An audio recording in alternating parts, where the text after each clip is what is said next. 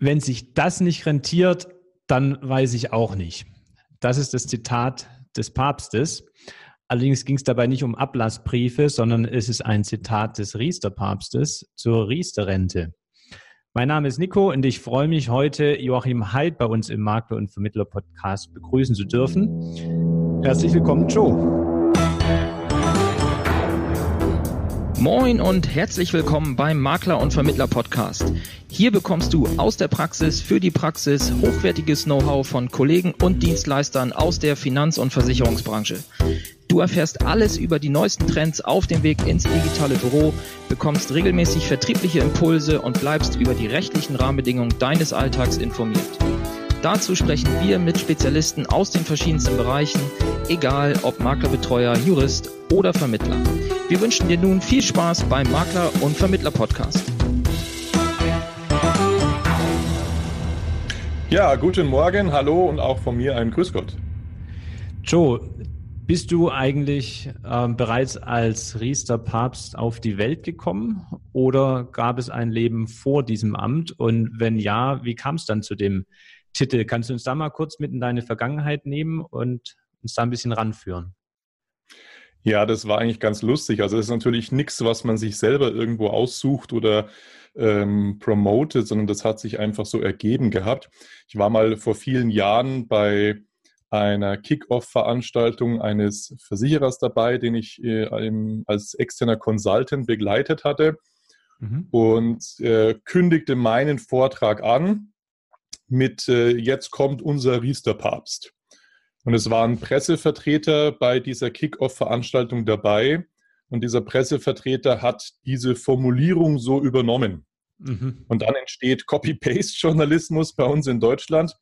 Und ja, so schnell wird man dann plötzlich in Anführungszeichen Papst oder so schnell bist du plötzlich Experte oder hast einen Titel. Ja. Und seitdem äh, zieht sich das so durch die Jahre durch. Ne? Okay. Interessant. Aber du warst nicht äh, ja immer dann Riester-Experte alleinig, sondern du warst ja auch Makler. Richtig, genau. Also ich bin von 1997 ab 20 Jahre als Versicherungsmakler tätig gewesen und war sogar bis Sommer 2004 ein ausgesprochener Riester-Gegner. Interessant. Warum das? Weil ich kurz gesagt das Produkt genauso wenig verstanden habe damals, wie es heute viele Verbraucherschutzschützer und Medienvertreter offensichtlich auch noch nicht verstanden haben. Ich habe genau den gleichen Unfug ähm, erzählt und nachgeplappert, den man auch heute in den Medien noch lesen kann. Du kennst die üblichen Kritikpunkte. Ja. Rentiert sich nicht zu teuer, man muss unglaublich alt werden, dass man überhaupt etwas davon hat. Der Kosten-Pac-Man frisst die Zulagen und die Förderungen auf. Und all die Sachen habe ich auch von mir gegeben, ähm, bis ich dann eben mich ähm, mit dem Produkt nochmal beschäftigen musste, weil damals das Alterseinkünftegesetz kam. Und bei dem Alterseinkünftegesetz war eine Neuregelung zu Riester drin. Daraus gibt es auch die fünfte Riester-Frage, nämlich bis zu 30 Prozent förderunschädlich kapitalisieren können. Mhm. Da musste ich mich nochmal neu mit beschäftigen, habe dann gemerkt, Mensch, du warst ganz schön doof, du hast die letzten Jahre das nicht kapiert gehabt. Und Riester ist nicht nur gut, Riester ist echt total super. Und das sollten zumindest all die, die auch von der damaligen Rentenreform vom Herrn Riester betroffen waren, auf jeden Fall mitnehmen und machen. Interessant, ich sehe da einige Parallelen. Als ich angefangen habe ähm, und Riester äh, kam dann auf den Markt, war genau das eigentlich auch erstmal das Ergebnis damals noch von meinem Vater, also das erste Mal äh, sich angeschaut hat und ich habe es dann erstmal ungeprüft übernommen aber habe dann auch im Rahmen des AEGs äh, mich damit näher beschäftigt und festgestellt, warum, warum soll es eigentlich schlecht sein? Das ist doch clever. Ja, das war bei mir übrigens ähm, lustigerweise genau umgekehrt. Ich habe damals ja auch noch mit meinem Vater zusammengearbeitet und der war von Anfang an ein Riester-Freund. Ich habe gesagt, Ach, was, was du da erzählst, totaler Quatsch. Also wir waren da völlig konträr eingestellt. Es war genau umgekehrt eigentlich bei uns, ja. Witzig. Ja, du hast ja ähm, zum Thema ähm, Riester auch schon mit Basti und Patrick vom Versicherungsgeflüster Podcast ähm, ein Interview geführt. Und ich denke, das werden wir am besten einfach verlinken in den Show Notes. Dann kann sich jeder, der dann ganz allgemein zur Riester-Förderung mhm. sich informieren möchte und eben vielleicht auch noch die Gedanken hat, das lohnt sich doch nicht und äh, warum gibt es das eigentlich, wo kommt das her? Über die Themen habt ihr dort ja intensiv gesprochen. Und ich denke, das ist auch für jeden äh, Vermittler dahingehend interessant, dass er das Interview vielleicht auch seinen äh, Kunden schicken kann, ähm, um die ein bisschen aufzuklären. Und ähm, von daher könnten wir beide uns heute darauf konzentrieren, dass wir gleich mal tiefer reingehen und schauen, ähm, warum sollte sich ein Vermittler mit Riester beschäftigen? Und ähm, wenn er das tut, mal das Pferd gleich von hinten aufgezäumt, ähm, du hast dafür eine Unterstützung. Du hast ähm, eine Software, Software entwickelt mit deiner Firma Softfin, Softfin mhm. Riester. Ähm, kannst du mir mal beschreiben, was ist Softfin Riester, warum gibt es das und was sind diese ominösen sechs Riester-Fragen? Okay, das waren jetzt schon mal drei Fragen auf einmal, wie in der Werbung. Das geht doch jetzt wirklich nicht. Okay, ich probiere das mal Stück für Stück abzuarbeiten. Softfin Riester ist eine Webanwendung, mit der du verschiedene Riester-Tarife, sowohl historische, also alte Tarife, die heute im Neugeschäft gar nicht mehr vorhanden sind, aber eben im Bestand, mhm. als auch aktuell im Neugeschäft geöffnete Tarife anhand der sechs Riester-Fragen qualitativ miteinander gegenüberstellen und auswerten kannst. Okay. Du kannst also Softfin Riester nutzen, um auf der einen Seite rauszufinden, wenn du jetzt einen Kunden hast, der sagt, mir sind diese sechs Punkte wichtig, kannst du rausfinden, welcher Anbieter kann denn diese sechs Punkte erfüllen. Mhm. Du kannst aber auch, wenn du auf einen Kunden stößt, der bereits geriestert hat, kannst du überprüfen, ist das, was der Kunde hat, denn geeignet für ihn? Erfüllt das seine Wünsche oder hat er nur irgendwann irgendwas gemacht? Oder vielleicht gab es damals, als er es gemacht hat, diese Qualität im Markt auch noch nicht. Denn die Qualität der Riester-Bedingungswerke hat sich tatsächlich in den letzten Jahren deutlich verbessert. Da sind wir bei Rürup noch weit weg übrigens. Mhm. Und ähm, mit deinem Verdienst, sind, oder? Bitte? Vielleicht auch mit deinem Verdienst, dass du das Thema eben mehr transparent gemacht hast. Ja, also es gibt durchaus Gesellschaften, die sich bei der Neuentwicklung an diesen sechs Riester-Fragen orientieren. Es gibt sogar, wie ich jetzt festgestellt habe, lustigerweise, ich habe die letzten äh, Wochen Vorträge für zwei größere Vertriebe gemacht und sie haben ein eigenes internes Produktmanagement. Mhm. Das ist ähm, Formex und Mayflower. Und die haben zum Beispiel sich äh, eigene Riester-Produktsteckbriefe entwickelt und orientieren sich dabei eins zu eins an meinen sechs Riester-Fragen. Das fand ich mich schon sehr geschmeichelt und sehr geehrt, dass also auch so ein Vertrieb sich dann im Produktmanagement daran orientiert. Mhm. Entstanden ist das Ganze eigentlich aus der eigenen Notwendigkeit heraus, in Anführungszeichen der eigenen Faulheit, weil ich einfach keine Lust hatte, permanent irgendwelche Excel-Tabellen zu wälzen, wo ich mir früher diese Auswertungen, als ich eben als Makler noch tätig war, archiviert hatte. Außerdem ähm, habe ich damals knapp 30 Vertriebspartner geführt und die haben mir regelmäßig Anforderungsfaxe reingeschickt, damit ich, wenn sie auf einen Kunden stoßen, der geriestet hat, das Bedingungswerk auswerte. Und irgendwann dachte ich mir, das kann, glaube ich, jetzt nicht so meine berufliche Zukunft die nächsten 30 Jahre sein, dass ich hier für 30 plus mehr vielleicht in der Zukunft Vermittler jeden Tag Riester-Bedingungswerke auswerte. Und dann dachte ich mit dem Programmierer zusammen, lass uns das in eine Webanwendung überführen, dann können Sie sich selber einloggen und können es da selber machen. Und so ist das Ganze eigentlich entstanden. Und dann kam die Idee, hey, das könnte ja auch für andere Vermittler interessant und spannend sein. Und seitdem, seit DKM 2011, gibt es eben Softfin Riester. Aber immerhin, ihr habt Bedingungswerke ausgewertet. Noch nicht standardisiert, aber ihr habt nicht einfach nur Ablaufleistungen verglichen. Das ist genau das Wichtige ja. Ich habe damals sehr, sehr viel gelernt zum Thema ähm, Tarifkalkulation. Das heißt, wie entstehen eigentlich Tarife bei Lebens- und Rentenversicherern? Das mhm. habe ich in meiner Ausbildung alles nicht gelernt. Ich habe eigentlich alles Wichtige für meinen Job erst nach der Ausbildung gelernt. Und da merkte ich eben sehr schnell diese typischen Vergleichsprogramme, die es auch heute noch gibt, die fast alle auf Zahlen basieren, voraussichtliche Ablaufleistungen, Rentenhöhen, dass das alles Käse ist. Du kannst das komplett in die Tonne treten. Und seitdem wir diese Produktinformationsblätter haben, ist es nicht besser geworden. Ganz im Gegenteil, das ist alles noch intransparenter und noch viel schlimmer geworden, als es zuvor schon war. Jetzt denkt man, es ist transparent, ne? Und erst ja. recht nicht. Genau, also es war ja der Ziel der Produktinformationsblätter, mehr Transparenz in den Markt zu bringen. Chancen-Risikoklassen, Effektivkostenquote. Nur wenn man mal weiß, wie das zustande kommt und obwohl das ja sehr eng reglementiert ist, welchen Gestaltungsspielraum die Anbieter hier immer noch haben, dann erkennt man halt schnell, das wird, Tarife werden halt häufig entwickelt, um in einem Vergleichsprogramm unter den Top 10 zu stehen. Ja. Warum wird das gemacht?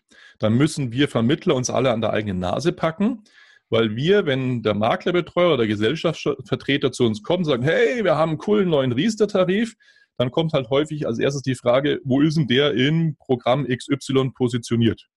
Und wenn der nicht in den Top 10 ist, dann sagt der Vermittler halt mal schnell, du, Mag ja sein, dass dein Tarif echt cool ist, kann ich aber nicht anbieten, in Anführungszeichen aus Haftungsgründen. Ähm, der ist ja gar nicht mal in den Top 10. Wie soll ich das denn meinem Kunden gegenüber argumentieren? Ja. Und dann machen natürlich die Gesellschaften und die Produktmanager bei den Gesellschaften genau eines. Sie entwickeln halt genau Tarife so, wie der Markt verlangt, dass sie halt da oben stehen. Ja. Und da habe ich so viele Möglichkeiten, Tarife schön zu rechnen. Da habe ich ja auch schon äh, Webinare und, und Live-Vorträge dazu gemacht so viele Möglichkeiten, Tarife schön zu rechnen. Wenn du willst, baue ich dir heute als Produktmanager einen Tarif, der ist in einem äh, einschlägigen Vergleichsprogramm Minimum mal in den Top 5 drin. Und ich kann dir heute schon sagen, der wird auch einer der günstigsten Riester-Tarife dann sein. Und ich kann dir heute schon sagen, das, was da an Zahlen steht, wird nicht mal ansatzweise jemals der Kunde eine Chance haben, erreichen zu können. Never ever wenn ich ein Interesse daran habe, meinen Kunden auch in 30, 40 Jahren noch in die Augen zu blicken, sollte ich das lieber nicht so machen. Nach Ablaufleistung oder Produktinformationsblatt äh, beraten. Aber ich glaube, wir müssen da schon, äh, können das schon mal im Hinterkopf behalten, dann nochmal eine eigene Folge zu, zu machen. Wie lese ich Produktinformationsblätter? Ähm, weil du sagst ja unterm Strich, mach das lieber nicht, sondern beschäftige dich mit den Regelungen in den Bedingungen äh, konkret. Und dabei geht es vor allen Dingen um die garantierten Rechnungsgrundlagen, richtig? Korrekt. Es gibt ähm, nur einen einzigen Bereich, wo der Kunde sich juristisch darauf verlassen kann, dass der Anbieter sich dran halten muss. Und das sind nicht die Zahlen aus dem Angebot, zumindest die meisten Zahlen aus dem Angebot nicht. Denn das sind ja nur modellhafte Annahmen. Das Einzige, wo er sich darauf verlassen kann, das sind die Regelungen im Kleingedruckten, in den Versicherungsbedingungen, in den AVB. Und da muss ich eben reinschauen und, und mit dem Kunden klären, was ist ihm wichtig. Ja. Und dann prüfen, ist es bei diesem Bedingungswerk so erfüllt. Und da hast du erkannt, es sind sechs Punkte, die er beachten sollte in den Bedingungen. Das sind dann die sechs Riester-Fragen. Genau, es gibt die sechs Riester-Fragen plus eine Besserung, noch eine Zusatzzahl sozusagen, also sechs richtige plus Superzahl könnte man sagen. Und ähm, das ist diese Besserungsoption. Ähm, es gibt natürlich ganz, ganz viel mehr Fragen. Also als ich damals das erkannte, es macht keinen Sinn, auf die Zahlen zu schauen, du musst Bedingungswerke dir angucken, habe ich natürlich auch gleich wieder geguckt, gibt es Programme, die Bedingungswerke auswerten. Und die habe ich auch gefunden. Die gibt es ja auch heute noch von den geschätzten Kollegen von Franke und Bornberg beispielsweise. Die schauen ja eben auf die Bedingungswerke und auf die Bedingungswerkaussagen.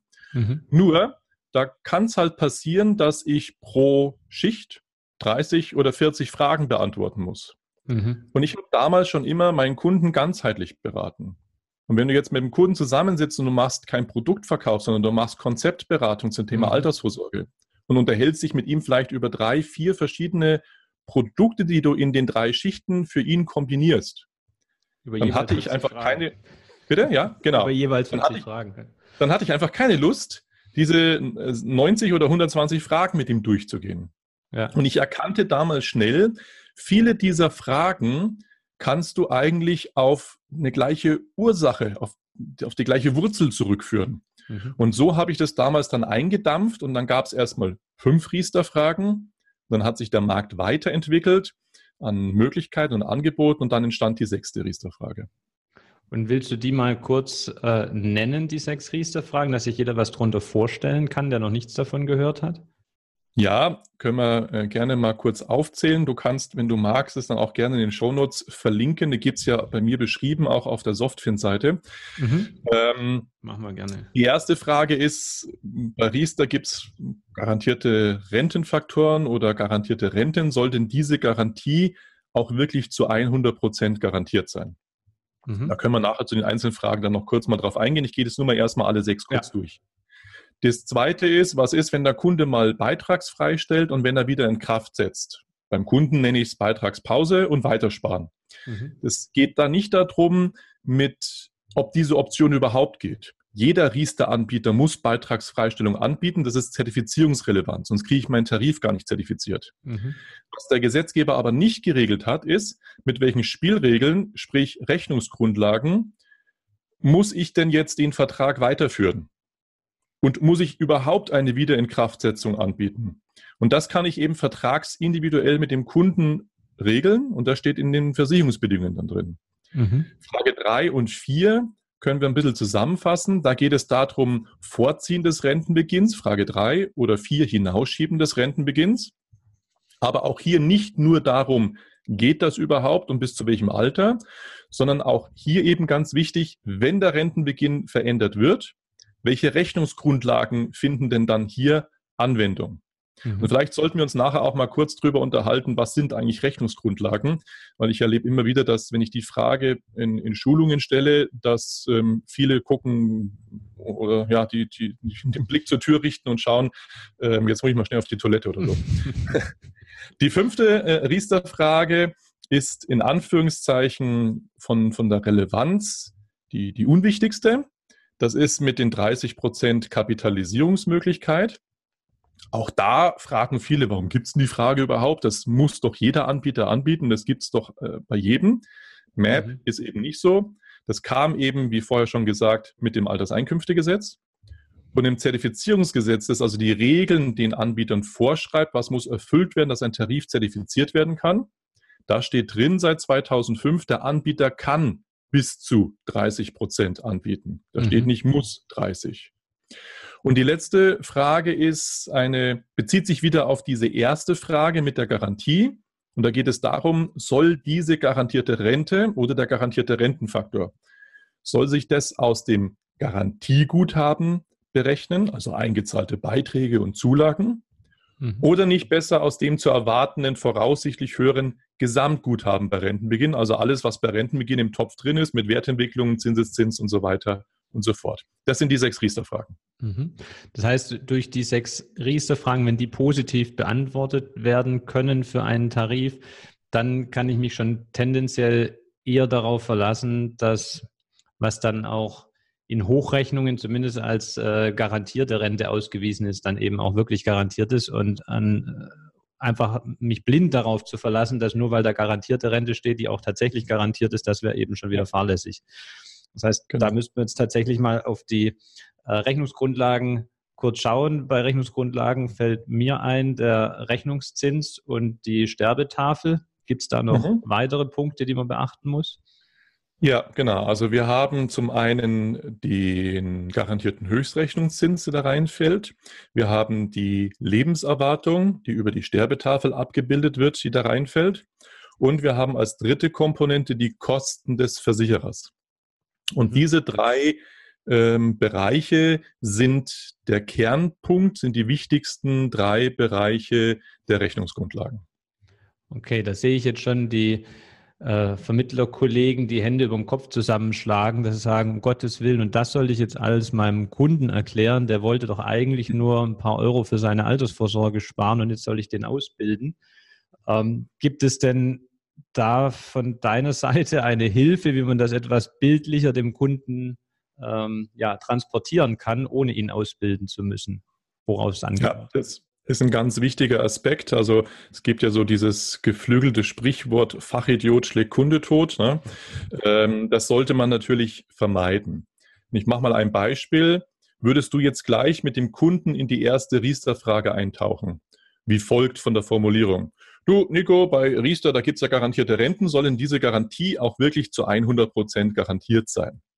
Dann kann es passieren, dass der Kunde dich so ein bisschen komisch anschaut und sagt, hey, sag mal, spinnst du? Was willst denn du eigentlich von mir? Äh, garantierte Rente, dass die zu 100 Prozent garantiert ist, heißt doch garantiert. Was, warst du auf irgendeiner Verkaufsschulung, hast was von Jahrketten gehört und sechsmal frage und ich nicke ab und dann unterschreibe ich oder was soll der Käse jetzt? Genau. Deswegen ist es eben so wichtig, dass man hier im Vorfeld ein Bild transportiert. Weil sonst müsstest du jetzt dem Kunden erklären, ja, da gibt es sowas wie Treuhänderklausel zum Beispiel und Treuhänderklausel ist und jetzt bildest du ihn aus. Ja. So, alle, die jetzt gleich hier in den, in den, Kommentaren oder in den Bewertungen zum Podcast schreiben wollen, hey, der Heid, der redet Käse, im Riester Neugeschäft gibt es und Rürup es überhaupt keine Treuhänderklausel mehr. Ja, das ist richtig. Im Neugeschäft seit dem 1.7.2010 muss jeder Anbieter jeder Lebens- und Rentenversicherungsanbieter, der ein steuerlich gefördertes Produkt hat, eine echte harte äh, einen Rentenfaktor oder eine echte harten Rentengarantie aussprechen. Das ist richtig. Da gibt es ein BMF-Schreiben. Schlüsselwörter dieses BMF-Schreiben sind aber jeder Lebens- und Rentenversicherer. Nun haben wir aber im Riester und auch im Rürup-Bereich nicht nur Lebens- und Rentenversicherer, die aktiv sind, sondern wir haben auch Bausparkassen, Kapitalanlagegesellschaften ähm, und Banken, die eben entsprechende Riester-Sparpläne haben. Und die sind von dem BMF-Schreiben nicht betroffen. Und deswegen haben heute noch Banksparpläne und Bausparverträge und die aller, aller, allermeisten Fondssparpläne keine harte Rentengarantie drin. Also das ist schon mal ganz wichtig. Deswegen macht diese erste Riester-Frage heute auch immer noch unglaublich viel Sinn. Vor allen Dingen, so weil ja auch die, die Fondsgesellschaften und die Bausparkassen, das sind ja die, die in den Zahlen äh, statistisch noch am meisten Zuwachs erhalten haben die letzten Jahre. Also da ist ja Bedarf, ja. Aufklärungsbedarf vorhanden. Ja, ganz viel. Und deswegen ist es jetzt eben wichtig, bevor ich die sechs Riester-Fragen ähm, stelle, dem Kunden eine Geschichte zu erzählen. Ich habe da verschiedene Geschichten. Ich mache mal so eine, so eine mittellange Geschichte. Mhm. Stell dir vor, du hörst heute, der Lotto-Checkpot steht bei 20 Millionen und da entscheidest du, ach komm, bei 20 Millionen, was soll's? Da kann ich mal 20 Euro einsetzen.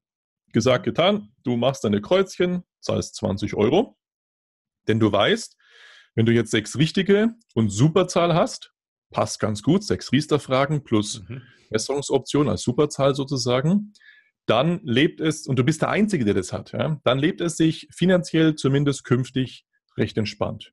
Es kommt die Ziehung der Lottozahlen und was soll ich sagen? Du bist natürlich ein vom Glück gestreicheltes Kind, Nico.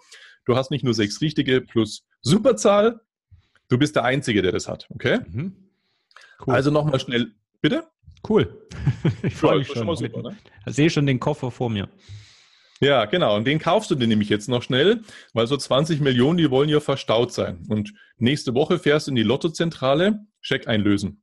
Mhm. Und da kommt dann auch schon der Lottodirektor auf dich zu, äh, klopft dir freudig auf die Schulter und sagt, Mensch, Herr Vogt, herzlichen Glückwunsch, toll, dass Sie den Checkpot geknackt haben.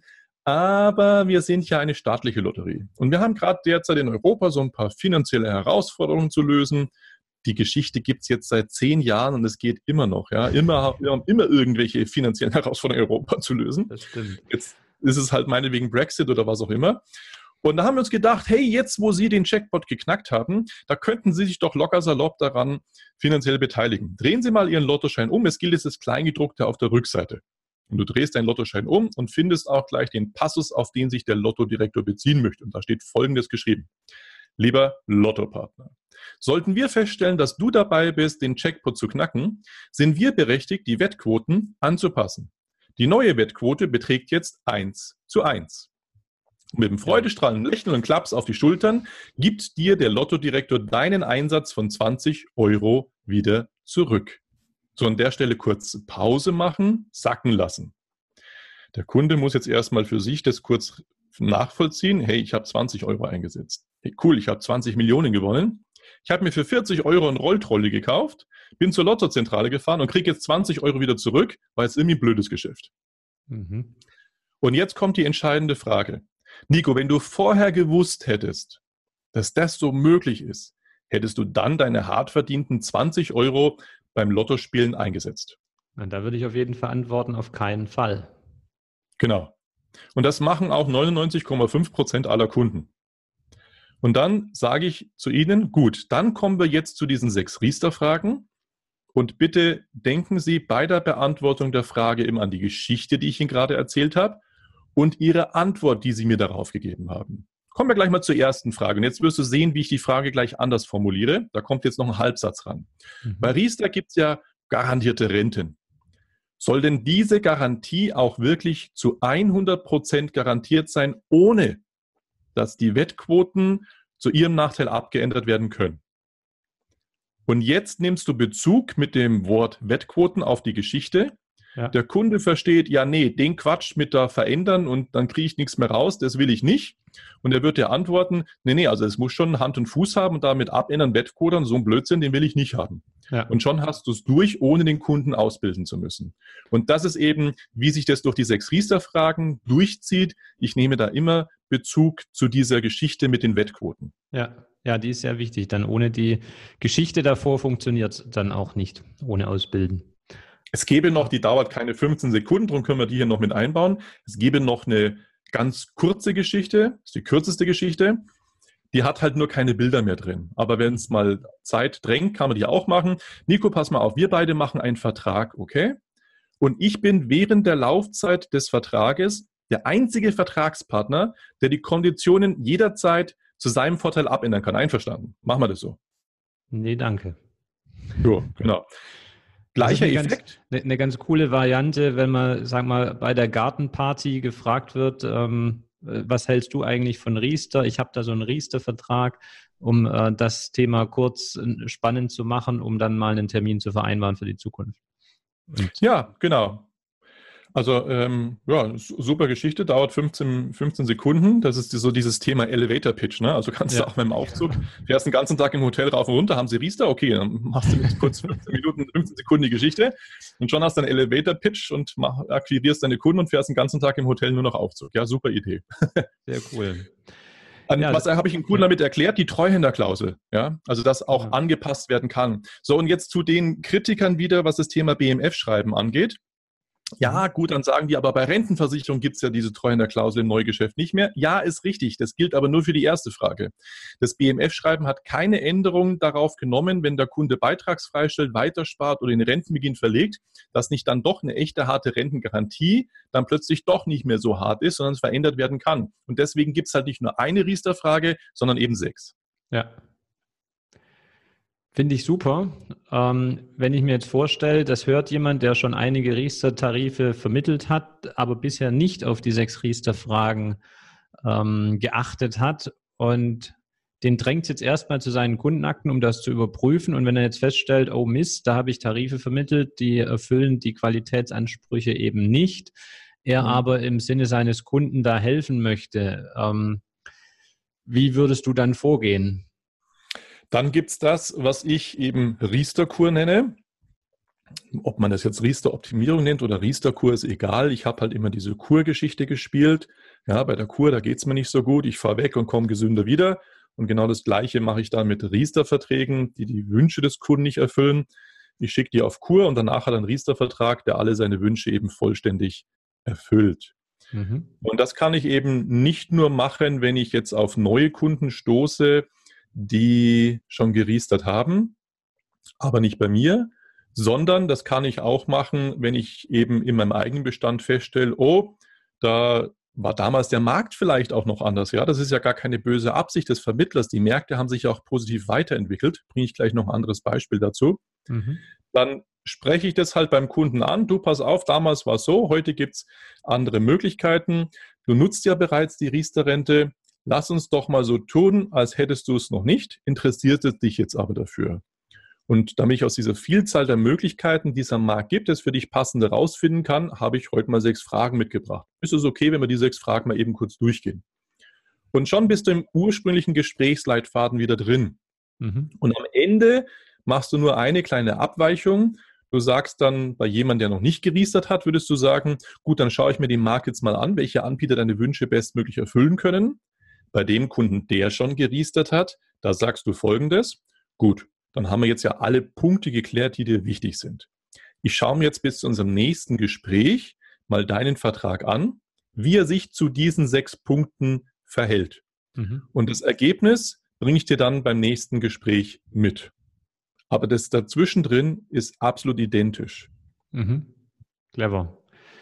Und einfach. Ne? Man muss es nur einmal sich bewusst machen. Ja, man muss das trainieren und man darf da auch keine Angst davor haben, auch Kunden anzusprechen, wo man das selber gemacht hat und dann zu meinen, oh, wie stehe ich denn dann beim Kunden da? Und das ist das andere Beispiel, was ich bringen wollte.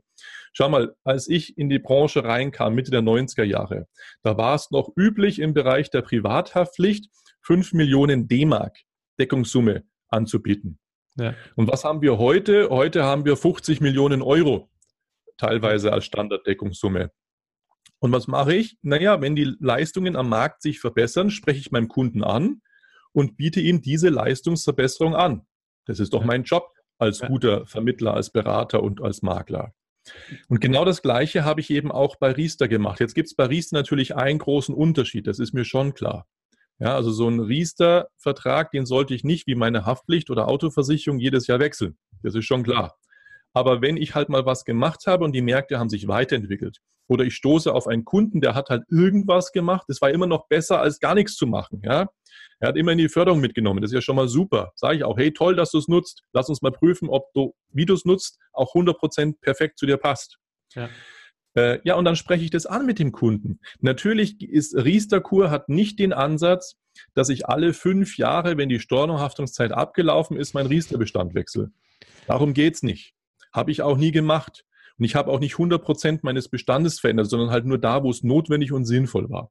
Aber da gehört es aus meiner Sicht sogar zur Pflicht des Vermittlers, den Kunden auf Leistungsverbesserung anzusprechen und ihm zumindest die eigene Entscheidungswahl zu lassen.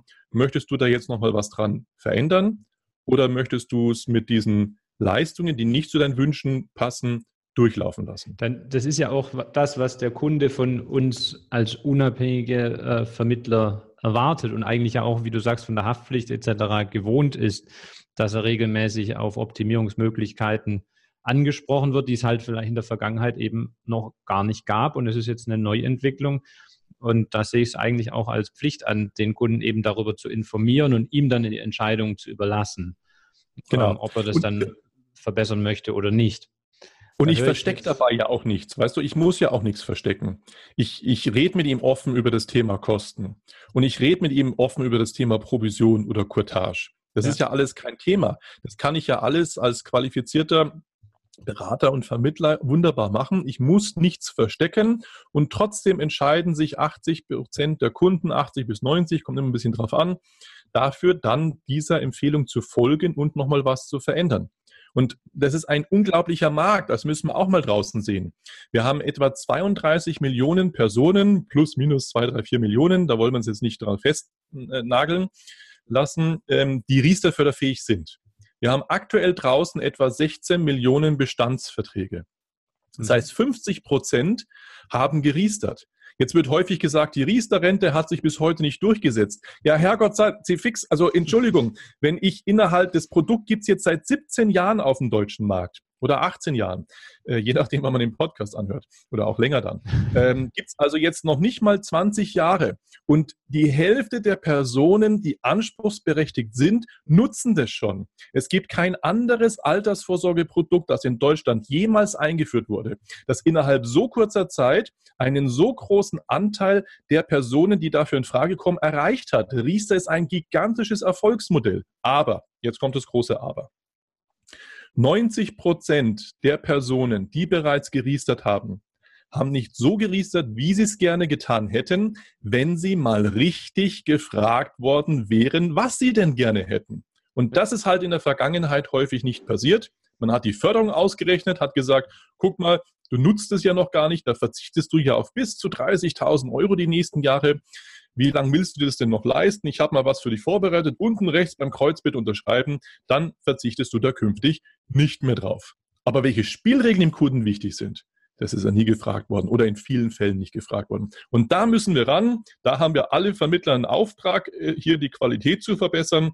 Und das hat nichts mit Provisionsoptimierung und Bestand drehen und sonst was zu tun, sondern das ist einfach unser Job als qualitativer Berater und Vermittler. Punkt. Und wenn er sagt, der Vermittler, ich habe ja auch einmal schon an dem Kunden verdient und ich will da nicht noch ein zweites Mal für die Arbeit entlohnt werden, kann er ja auch Nettotarife einsetzen. Und lässt dir dann deine Arbeitszeit halt nur vergüten nach erfolgreicher Vermittlung. Ja, genau. Richtig, genau. Und ähm, trotzdem gibt es dann ja auch wieder, wenn jetzt wieder ein ein Kunde ursprünglich an anderer Stelle mal einen Vertrag abgeschlossen hat und spätestens dann gibt ja so Kunden, die gehen dann zurück zu dem Vermittler und sagen, ich habe jetzt empfohlen bekommen, ich soll das jetzt hier übertragen. Dann kommt natürlich gleich das Argument, was spinnst du? Dein Vertrag hat doch noch dreieinhalb Prozent äh, Rechnungszins und jetzt willst du auf einen umstellen mit 0,9 Rechnungszins. Ähm, dann äh, denkt der Kunde natürlich wieder, Moment, 0,9 ist ja weniger als 3,5. Warum sollte es mhm. nochmal besser sein? Das hat er wieder vergessen. Ähm, ja. Hast du da auch noch einen Tipp als Kompromisslösung, wenn der Kunde sagt, naja, meinen alten Vertrag will ich eigentlich nicht loslassen, aber ich möchte die neuen Rechnungs-, also die besseren Rechnungsgrundlagen nutzen?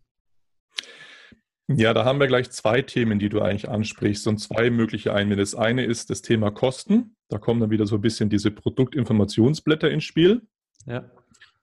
Ähm, das ziehe ich mal ganz kurz vor. Ähm, beim Thema Kosten wird ganz viel diskutiert. Da wird auf Effektivkostenquote geschaut. Da machen Verbraucherschutzmagazine irgendwelche Rankings und Tarifauswertungen anhand der Kosten. Ja, nur welche Kosten schauen wir uns denn bitte an? Ob Versicherer A jetzt 2,50 Euro mehr Verwaltungskosten hat als Versicherer B, echt jetzt, ist das das Entscheidende für die nächsten 30 Jahre? Oder ist es nicht viel entscheidender, mal zu gucken, kann Versicherer A die Spielregeln zum Nachteil des Kunden abändern, was dann dazu führt, dass wenn der Kunde irgendeine Flexibilität in die nächsten 30, 40 Jahren Ansparphase nutzt und jetzt eben die Rechnungsgrundlagen verändert werden, der Kunde plötzlich 100, 150, 200 Euro monatlich weniger Rente hat. Nämlich um solche Dimensionen kann es da gehen. Und wenn wir jetzt über 20, 30 Jahre Rentenphase noch sprechen und wir sagen mal, es wären nur 100 Euro im Monat weniger Rente durch Anwendung neuer Rechnungsgrundlagen, dann sind es bei 30 Jahre Rentenphase immerhin noch über 36.000 Euro.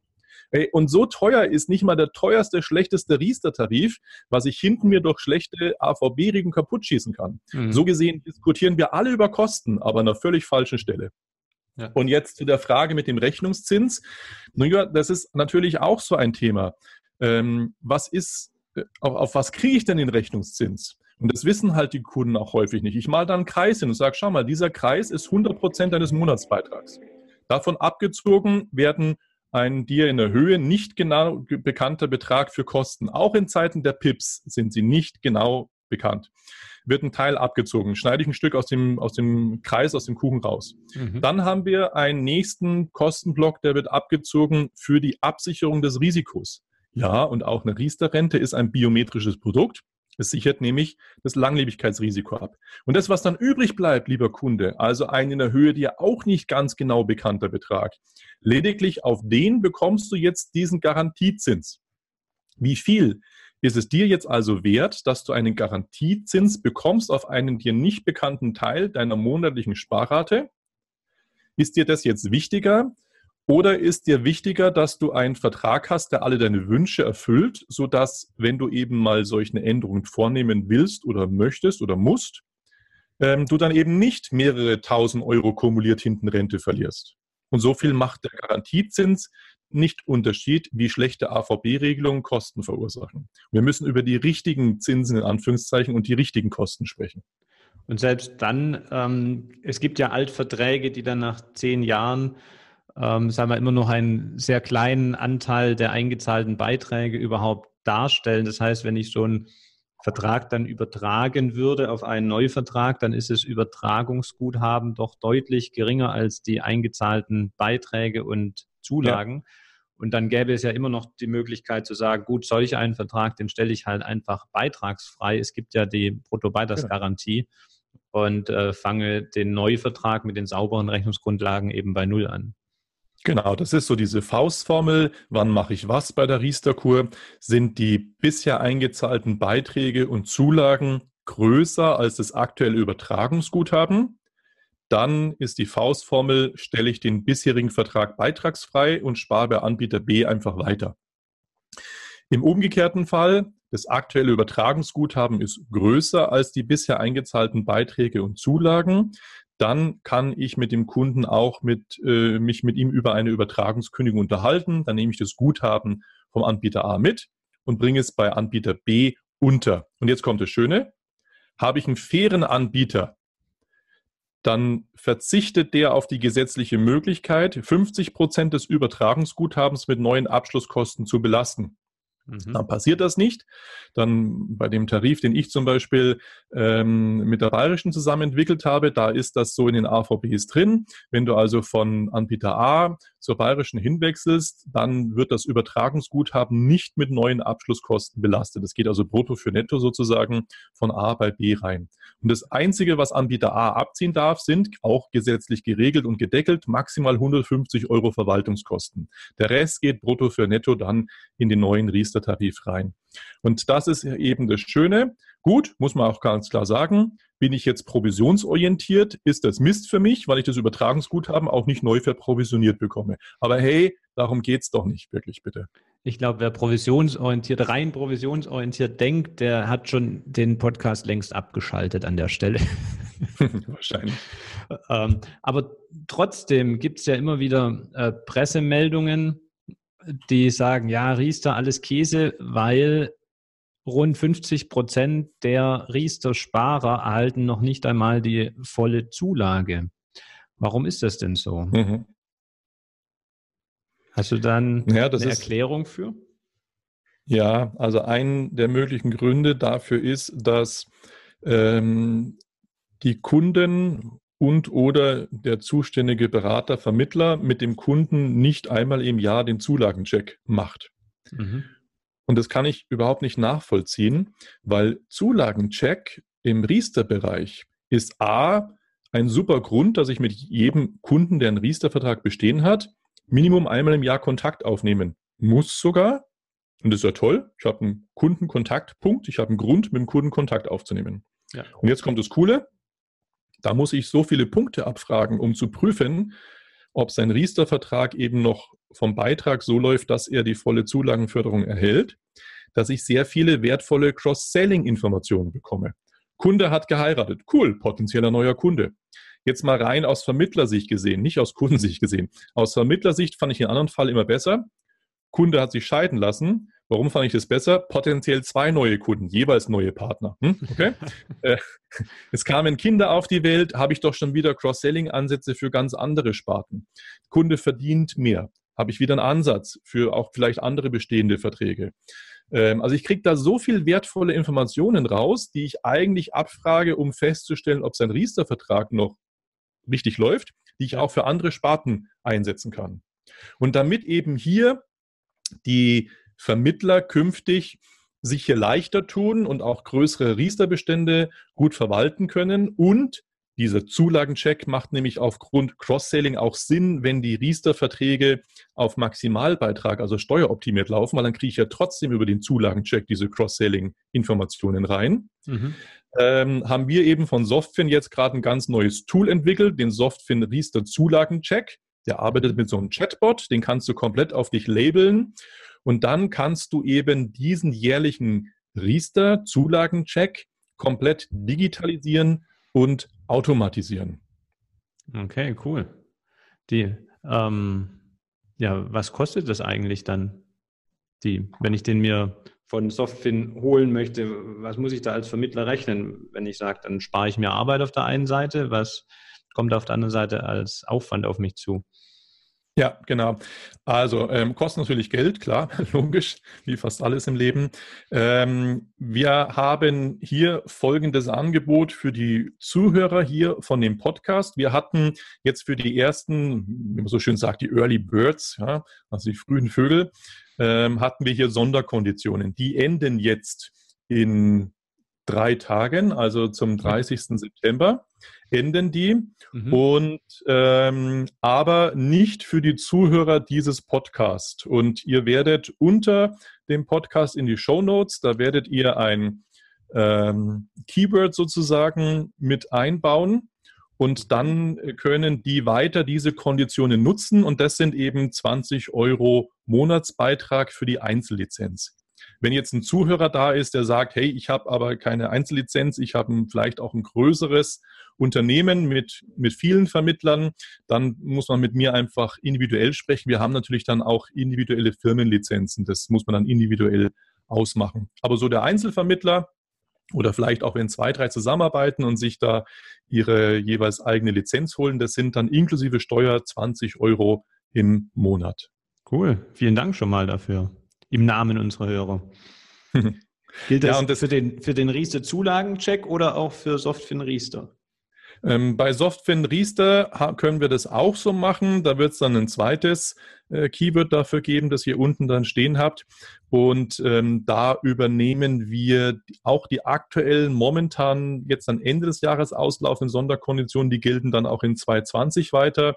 Das sind dann 22,50 inklusive Steuer. Also da kann ich sagen, bei den Geldern ist es ein No-Brainer, oder? Was ich da an Geschäft äh, mit generieren kann, ähm, das hat sich ja hundertmal bezahlt. Ja, mein, also bei Softwin Riester ist es leicht gerechnet. Ja, das sind ja gute 240 Euro im Jahr.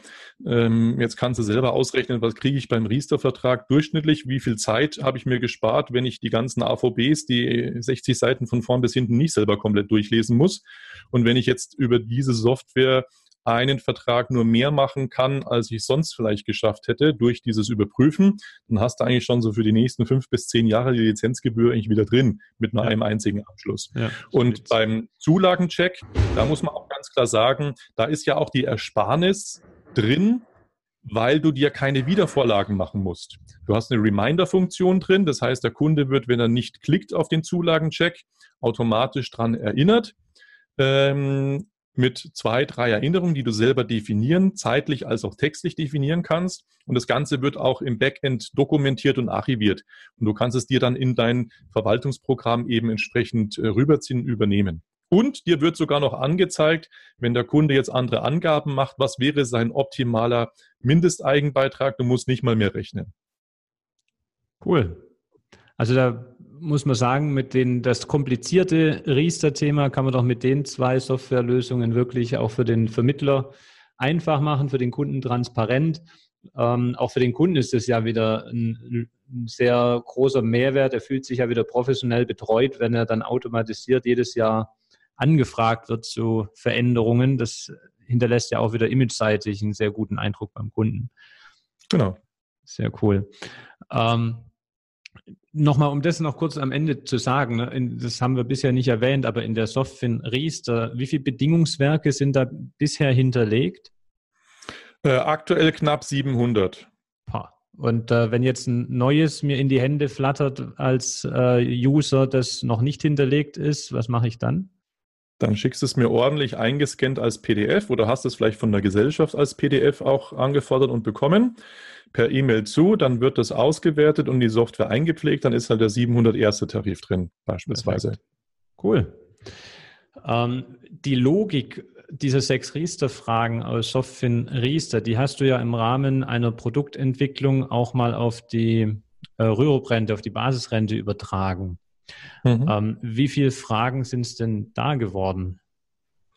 Da sind es ähm, zwölf Rürup-Fragen.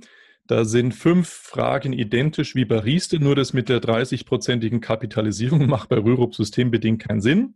Ja. Und dann gibt es noch ein paar Abänderungen, weil hier das bei Rürup das Thema Zuzahlungen wesentlich relevanter ist als bei Riester. Mhm. Und wir eben hier auch mal die Situation mit den Hinterbliebenen mit berücksichtigt haben. Das heißt, äh, welches Guthaben kommt bei den Hinterbliebenen zur Anwendung? Was ist eigentlich bei Kindern? Gibt es da eine abgekürzte Zeitrente oder wird da nur eine ewige Leibrente ein paar Jahre gezahlt, bis die aus dem Anspruch rausfallen und der Rest des Guthabens ist dann Sterblichkeitsgewinn sozusagen beim Versicherer?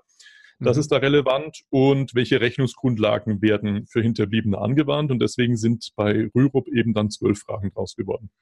Und gibt es da dann mal einen Softfin Rürup als Softwarelösung, um das genauso vergleichen zu können?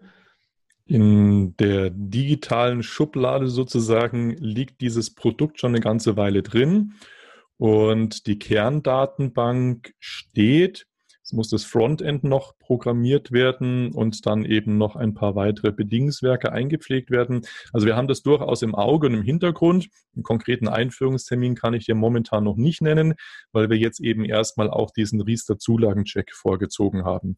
Aber in der digitalen Schublade ist es und es kann durchaus sein, dass es dann auch mal zu Softfin Riester, das Schwesterprodukt Softfin Rürup geben wird, ja. Da müssen wir dann, glaube ich, nochmal eine extra Folge machen. Dann können wir nochmal im Detail auf die zwölf Fragen eingehen, oder? Ja, gerne. Cool. Ähm, eine Frage habe ich noch in eine andere Richtung. Und zwar, Riester ist ja jetzt nur im AEG ein Teil des Drei-Schichten-Modells. Und wenn ich immer äh, Softwarelösungen mir anschaue zur Altersvorsorgeberatung oder mit Vermittlern spreche oder man liest irgendetwas in der Richtung, dann geht es in fast 95 Prozent der Fälle immer um den Vergleich. Was ist jetzt die bessere Schicht und die bessere Lösung für den Kunden? Soll er eher eine ja. Basisrente machen, eher eine Riester, eher BAV, eher private äh, Rente oder einen Vorsparplan? Und mir hat es persönlich noch nie so eingeleuchtet, warum das immer ein Entweder-Oder sein soll. Ähm, und du hast ja eine ähnliche Sichtweise, allerdings ähm, dann in Heitscher Manier, ähm, das nicht nur bei der Sichtweise belassen, sondern wieder eine perfekte Lösung geschmiedet. Ähm, schon vor auch, sind jetzt auch bald, glaube ich, 15 Jahre, ne? Ähm, dass du dieses Kreisgespräch entwickelt ja. hast, wie du ohne, als Vermittler ohne Fachchinesisch in der Lage bist, ähm, die erstmal am Rande gleich das AEG dem Kunden mit äh, zu erklären, die steuerlichen Auswirkungen und auch einen Ansatz zu vermitteln, warum es sinnvoll sein äh, könnte, die Schichten eben zu kombinieren und nicht in einem Entweder-Oder ja. zu denken. Genau. Möchtest du das mal ein bisschen äh, darstellen, was dieses Kreisgespräch bedeutet? Also das Kreisgespräch ist eben im Sommer 2004 entstanden, als ich für mich selber versucht habe, die Zusammenhänge von dem Alterseinkünftegesetz möglichst einfach auf einer Seite verstehen zu können, was das Thema Altersvorsorge angeht. Und da habe ich eben mir das über den Kreis erarbeitet. Was haben die letzten Jahre Rentenreform und Steuerreform plus Einführung neuer privat geförderter Tarife für einen Hintergrund gehabt? Und da habe ich eben erstmal selber für mich das verstanden und kannte, hey, wenn ich das jetzt so verstehen kann, dann kann das vielleicht auch ein geeignetes Instrument sein, das dem Kunden so rüberzubringen. Das ist mein Einseitengespräch, das Kreisgespräch. So, und jetzt könnten wir stundenlang uns hier, nein, es dauert keine Stunden, aber wir könnten uns jetzt hier darüber unterhalten, wie funktioniert das Kreisgespräch, aber da fehlt uns dann der optische Background. An der Stelle Mhm. habe ich hier für die Zuhörer eine Alternative, die sehr interessant sein kann. Mhm. Die Bayerische und mein Softwareunternehmen, die Softfin, wir haben ja auch eine Initiative Pro Riester gegründet mhm. um diesen medialen Bashing zur Riester-Rente auch ein Stück Gegengewicht zu machen. Da haben wir uns bis ins politische Berlin so ein bisschen mit eingebracht, haben auch Verbesserungsvorschläge zur Weiterentwicklung der Riester-Rente eingebracht, wo auch Teile von bei der letzten äh, Verbesserung mit umgesetzt wurden. Und wir haben über diese Initiative ProRiester, die findet man im Internet unter www.proriester durchgeschrieben, also www.proriester.de. Ja, findet man die Initiative und da ist oben ein Reiter, der nennt sich Termine. Und da sind Qualifizierungswebinare aufgeführt. Das sind mhm. sechs Webinare, die ich halte, von Riester Basics bis in die Königsdisziplin, zwei Webinare nur mit Wohnriester. Und in dem ersten Webinar, da kommt zum Beispiel auch das Kreisgespräch vor, das ich dann eben auch visuell unterstütze, wo man das sieht, wie kann ich das mit dem Kunden führen. Mhm. Wer das Kreisgespräch dann komplett anschauen möchte, der besucht einfach meine Webinare, meine Basisrentenwebinare, die ich momentan mit der Bayerischen noch mit abhalte, weil da mache ich das vollständige Kreisgespräch. Da kann man das auch anschauen. Mhm. Und wer eben durch diese sechs Webinare bei ProRiester durch ist und anschließend einen Online-Test erfolgreich absolviert, der kommt bei uns auf die Seite unter qualifizierter Vermittler drauf. Wenn also mal ein Kunde, ein Interessent hier einen qualifizierten Ansprechpartner sucht, kann er dich damit finden. Du bist da ja auch mit drauf. Mhm.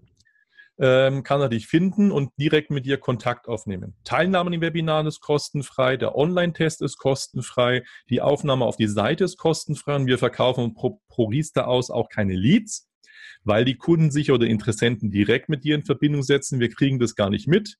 Ähm, deswegen können wir da, werden wir auch nichts in Rechnung stellen. Das ist einfach so eine Initiative, die wir machen, um hier mehr Qualität in den Markt zu bringen und auf der anderen Seite diesem medialen Bashing eben was entgegenzustellen. Also da gerne mal hingucken und dann kann man sich das Kreisgespräch auch anschauen. Noch so ein No-Brainer. Ne? Ich muss sechs Stunden äh, in meine Fortbildung investieren. Äh, und kriegst noch Fortbildungszeiten gut geschrieben. Die Zeiten dazu, habe einen schönen Titel gewonnen ähm, und kann danach qualifiziert und effektiv äh, beraten. Perfekt. Genau. Runde Sache. Gibt es denn durch die Pro-Riester-Initiative, bist du ja auch relativ nah an der Politik, ähm, gibt es da Einschätzungen deinerseits zu, ob wir da in den nächsten Jahren weitere Korrekturen oder äh, Verbesserungen, Kosmetik an, an der bestehenden Riester-Förderung erwarten dürfen, dass es einfacher wird? Da wird momentan Vorschläge ganz, ganz von der Initiative. Ja, also wir haben da schon natürlich ganz klare Vorschläge. Die sind sehr ähnlich und fast deckungsgleich auch mit den Vorschlägen, die jetzt vor kurzem der Professor Hauer vom IVFP in Berlin transportiert hat. Wir haben das vor zwei, drei Jahren schon mal äh, beim Wirtschaftsrat der CDU auch so vorgestellt. Ähm, da sind wir sehr ähnlich, sehr deckungsgleich. Die Politik diskutiert hier momentan sehr vieles. Äh, auch die Einführung eines Standard-Riester-Vertrages, der dann eben möglichst einfach und irgendwie so mehr oder weniger online abschlussbar sein oder abschlussfähig sein soll. Was da konkret kommt, ich habe mir das die letzten Jahre abgewöhnt, über irgendetwas zu spekulieren, wo es noch nicht mal einen Gesetzesentwurf dafür gibt. Wenn wir den ersten Gesetzesentwurf sehen, dann gucke ich mir den an, dann wird man dazu in den sozialen Netzwerken und in den Medien von mir sicherlich auch einiges dazu lesen können. Und Gesetzesentwurf heißt noch lange nicht, dass es Gesetz ist. Und dann müssen wir gucken, was tut sich da. Aber klare Forderungen von uns sind zum Beispiel, dass der Höchstbetrag, der steuerlich und äh, geförderte Höchstbetrag, der aktuell noch bei 2,1 liegt, dass das erstens jetzt mal die letzten Jahre Inflation nachgehört, äh, geholt wird, also erhöht wird, ja. und zum anderen dann künftig indexiert wird, wie es seit ein paar Jahren bei der Basisrente ja auch der Fall ist. Das ist so eine der Forderungen. Und dass man sich mal überlegt, brauche ich eigentlich die zentrale Zulagenstelle noch? Oder kann ich das nicht alles über das Wohnsitzfinanzamt abwickeln? Dann könnte man da nämlich sehr viel Bürokratie und Kosten auch einsparen. Und eine ganz wichtige Förderung, was ursprünglich auch eigentlich schon immer mal angedacht war, aber sich nie durchgesetzt hat. Selbst Theo Weigel hat äh, gesagt, eigentlich macht es überhaupt keinen Sinn, dass es äh, anders ist. Das ist, dass wir die Riester-Förderung auf jeden, der steuerpflichtig ist, ausdehnen. Damit sind automatisch dann auch die Selbstständigen drin, wo ja gerade intensiv diskutiert wird, die Selbst oder für die Selbstständigen eine Versicherungspflicht einzuführen, weil es ja so viele Selbstständige gibt, die im Alter dann auf ähm, Sozialhilfe angewiesen sind. Mhm. Und das soll ja eh abgeändert werden. Da kann die Basisrente natürlich ein Instrument sein, da kann aber auch die Riester-Rente ein Instrument sein und die sollte einfach auf jeden, der steuerpflichtig ist, ausgedehnt werden. Das sind spannende Förder äh, Forderungen. Ähm, bin ich mal gespannt, wann und ob davon etwas umgesetzt wird. Die, aber wenn ich da jetzt am Puls der Zeit bleiben will, macht es ja am meisten Sinn eigentlich, ich bleibe nah an äh, ja, dir dran. Ähm, dann werde ich es auf jeden Fall mitbekommen. Äh, wenn ich da jetzt dranbleiben möchte oder einfach mehr noch erfahren möchte ähm, zu deinen Softwarelösungen, ähm, zu dem Webinarangebot, zu dir persönlich, ähm, was ist denn da dein liebstes Einfallstor. Und was ich auch noch fragen wollte, wenn jetzt jemand sagt, ich möchte nicht die Webinaraufzeichnung mir nur anschauen, sondern ich würde dich eigentlich gerne mal live diesbezüglich erleben oder auch für mein Unternehmen ähm, mal einladen, stehst du eigentlich für solche Inhouse-Schulungen ähm, auch zur Verfügung? Ähm, ja, das wären so die zwei Fragen. Das, ähm, ab wie vielen Personen wäre das möglich und ähm, was ist so dein liebstes Einfallstor, um dauerhaft mit dir in Kontakt zu bleiben oder in Kontakt zu kommen? Ja, also die primäre Kontaktaufnahme erfolgt tatsächlich in den allermeisten Fällen entweder über die äh, Softwareseite von Softfin oder eben über äh, soziale Netzwerke wie Facebook beispielsweise. Da gibt es ja auch eine Softfin-Fanpage. Da findet man mich aber auch so direkt und kann mich kontaktieren. Es gibt auch eine eigene ProRiester-Gruppe ähm, wo man auch gerne rein kann. Da tauschen wir uns auf fachlich echt hohem Niveau zum Thema Riester-Rente aus. Ich finde die echt klasse, die Gruppe. Es läuft echt super dort. Kann ich bestätigen. Und im Vergleich, und im Vergleich zu anderen äh, Maklergruppen echt auch nahezu stressfrei. Ja? Also wir Ohne müssen dann ja, wir müssen da kaum noch moderieren. Am Anfang war das mal kurz notwendig, ein Zeichen zu setzen. Seitdem ist da echt Frieden und es läuft super, also echt toll. Und äh, also gerne mal bei ProRiester bei Facebook vorbeigucken oder halt auf der ProRiester-Seite auch. Die kann man übrigens auch sehr schön einsetzen, wenn man mit dem Kunden über irgendwelche Punkte diskutiert. Da findet man nämlich ganz viel Pro- und Kontra-Argumente, aber eben fachlich, sachlich dargestellt und nicht irgendwas medial pauschal nur gebasht. Mhm. Und da kommen auch regelmäßig von mir natürlich auch Blogbeiträge und insgesamt auch Infos. Also da auch mal gerne auf die ProRiester-Seite regelmäßig ähm, gucken. Ansonsten soziale Netzwerke oder man googelt mich, also irgendwo findet man mich immer. Und zum Thema ähm, Buchen, ja klar, stehe ich für Vorträge zur Verfügung. Das mache ich ja seit über 15 Jahren inzwischen jetzt auch schon. Äh, die Teilnehmerzahl ist mir persönlich jetzt gar nicht so wahnsinnig relevant. Äh, weil ich habe halt meinen festen Tagessatz und ähm, okay. du kannst mich auch für ein Einzelcoaching buchen ja. und dann kommt halt trotzdem der Tagessatz an. Also das muss ein Auftraggeber für sich bestimmen. Äh, je mehr, desto besser verteilt sich natürlich der Tagessatz auf die, auf die Person, das ist klar. Aber kann man mich auch gerne anfragen. Wie gesagt, ich habe das ja jetzt gerade eben für zum Beispiel eben Formix und Mayflower gemacht gehabt, aber auch schon für viele andere Firmen. Ich habe auch äh, DVAG schon äh, hier geschult gehabt und stand zur Verfügung und auch viele Makler und Ausschließlichkeitsvermittler. Ist immer möglich, klar. Prima, dann wissen wir das jetzt auch und ähm, dann würde ich ähm, Richtung Ende gehen für unser Thema heute. Ich danke dir auf jeden Fall schon mal ganz herzlich für so viel ähm, wertvollen Input. Ich denke, da hat jetzt wirklich jeder, der sich für Riester interessiert, was mitnehmen können. Super cool. Ähm, ich habe noch zum Abschluss unseres Interviews ein paar allgemeine Fragen, die jetzt sich nicht spezifisch auf Riester beziehen, sondern einfach äh, als an dich als äh, Mensch aus der Versicherungsbranche, sagen wir mal. Okay. Und ähm, ich würde gerne kurz und knackig mit dir durchgehen. Kurze Frage, kurze Antwort. Ähm, die erste Frage wäre, mit welcher Persönlichkeit aus der Versicherungsbranche würdest du denn gerne mal Abendessen? Puh. Das ist eine gute Frage. Die könnte ich dir jetzt so ganz spontan tatsächlich gar nicht beantworten, weil ich den großen Luxus habe, tatsächlich mit vielen interessanten Persönlichkeiten, die mich in unserer Branche interessiert haben, tatsächlich schon Abendessen oder sonst was an der Bar sitzen äh, zu dürfen. Und Insofern würde mir spontan jetzt da äh, gar niemand einfallen. Wenn du jetzt gesagt hast, Mensch, insgesamt, dann hätte ich Dalai Lama gesagt, aber der ist nicht in der Versicherungsbranche dann tätig. Nehmen wir den, das wäre heute sicher. Und ähm, wohin entwickelt sich in deinen Augen die Versicherungsbranche in den nächsten zehn Jahren?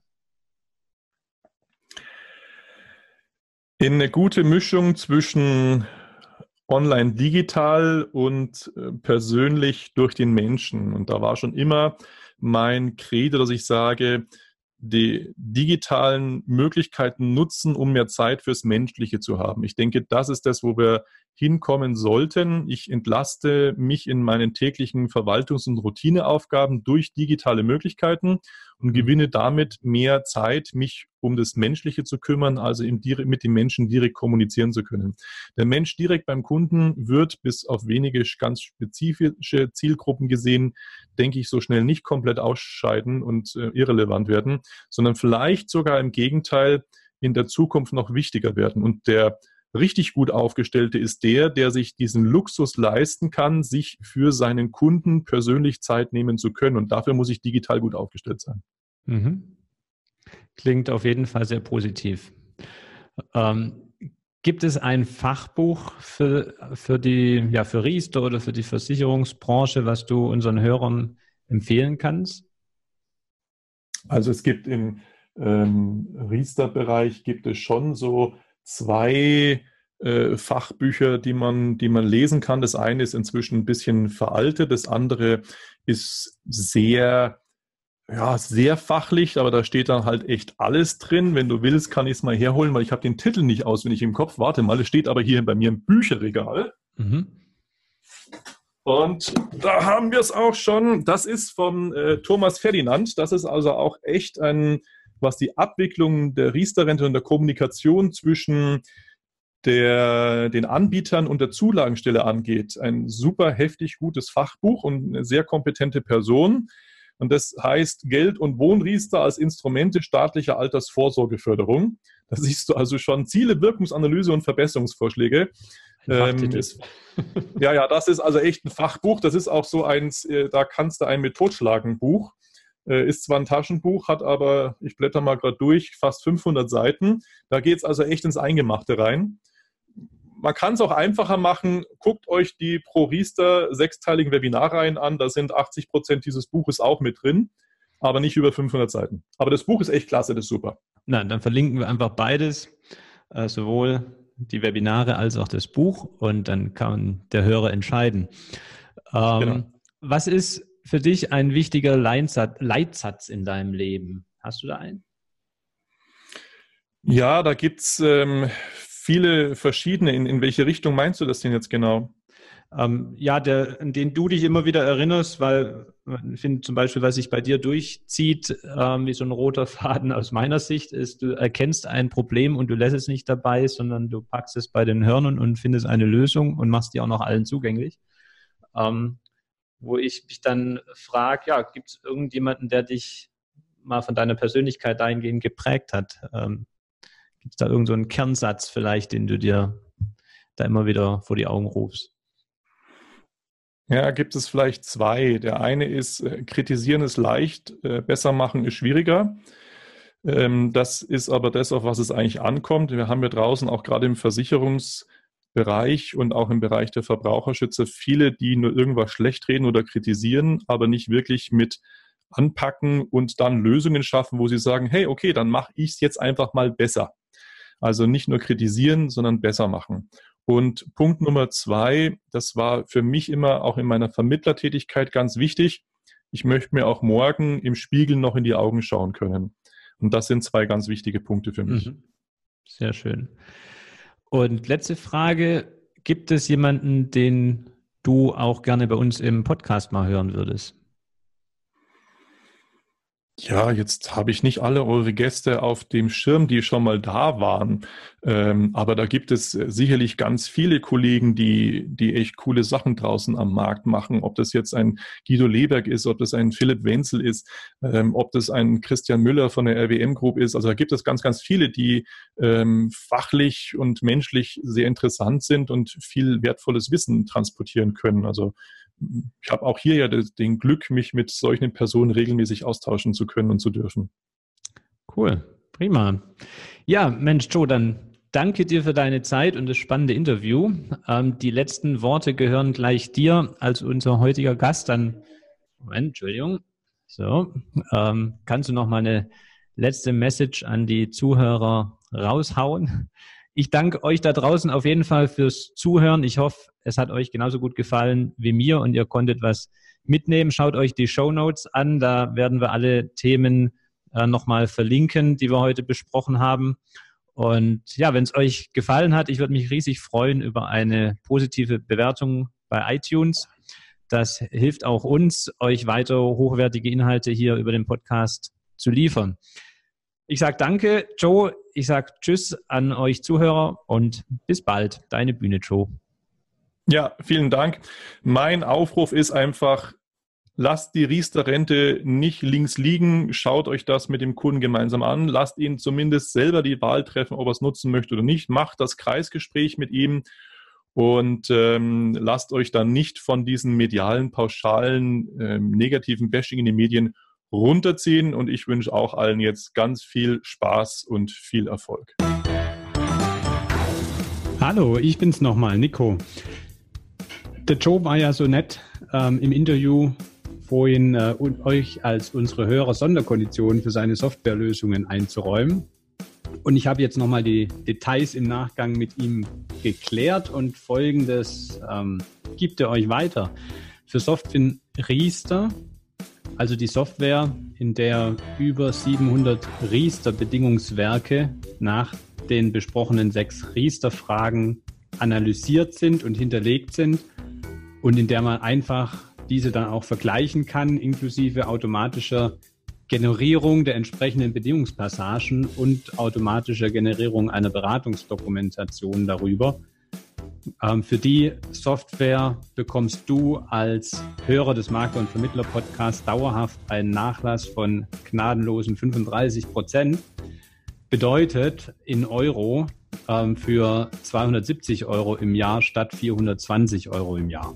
Oder für den, der monatlich rechnet, 22,50 statt 35. Hammer.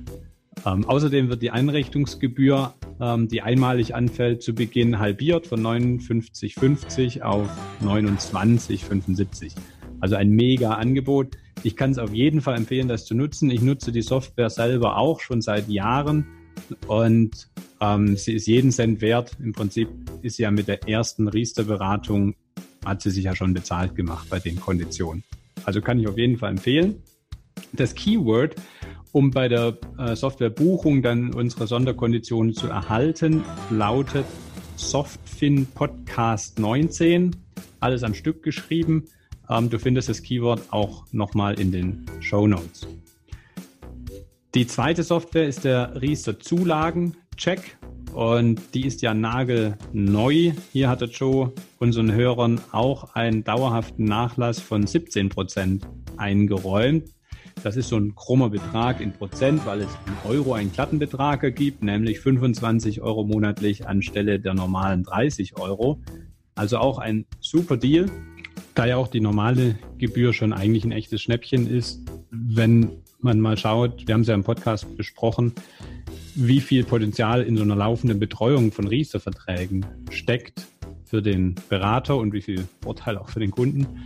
Ähm, von daher mit dem Riester-Zulagencheck geht es doppelt so schnell.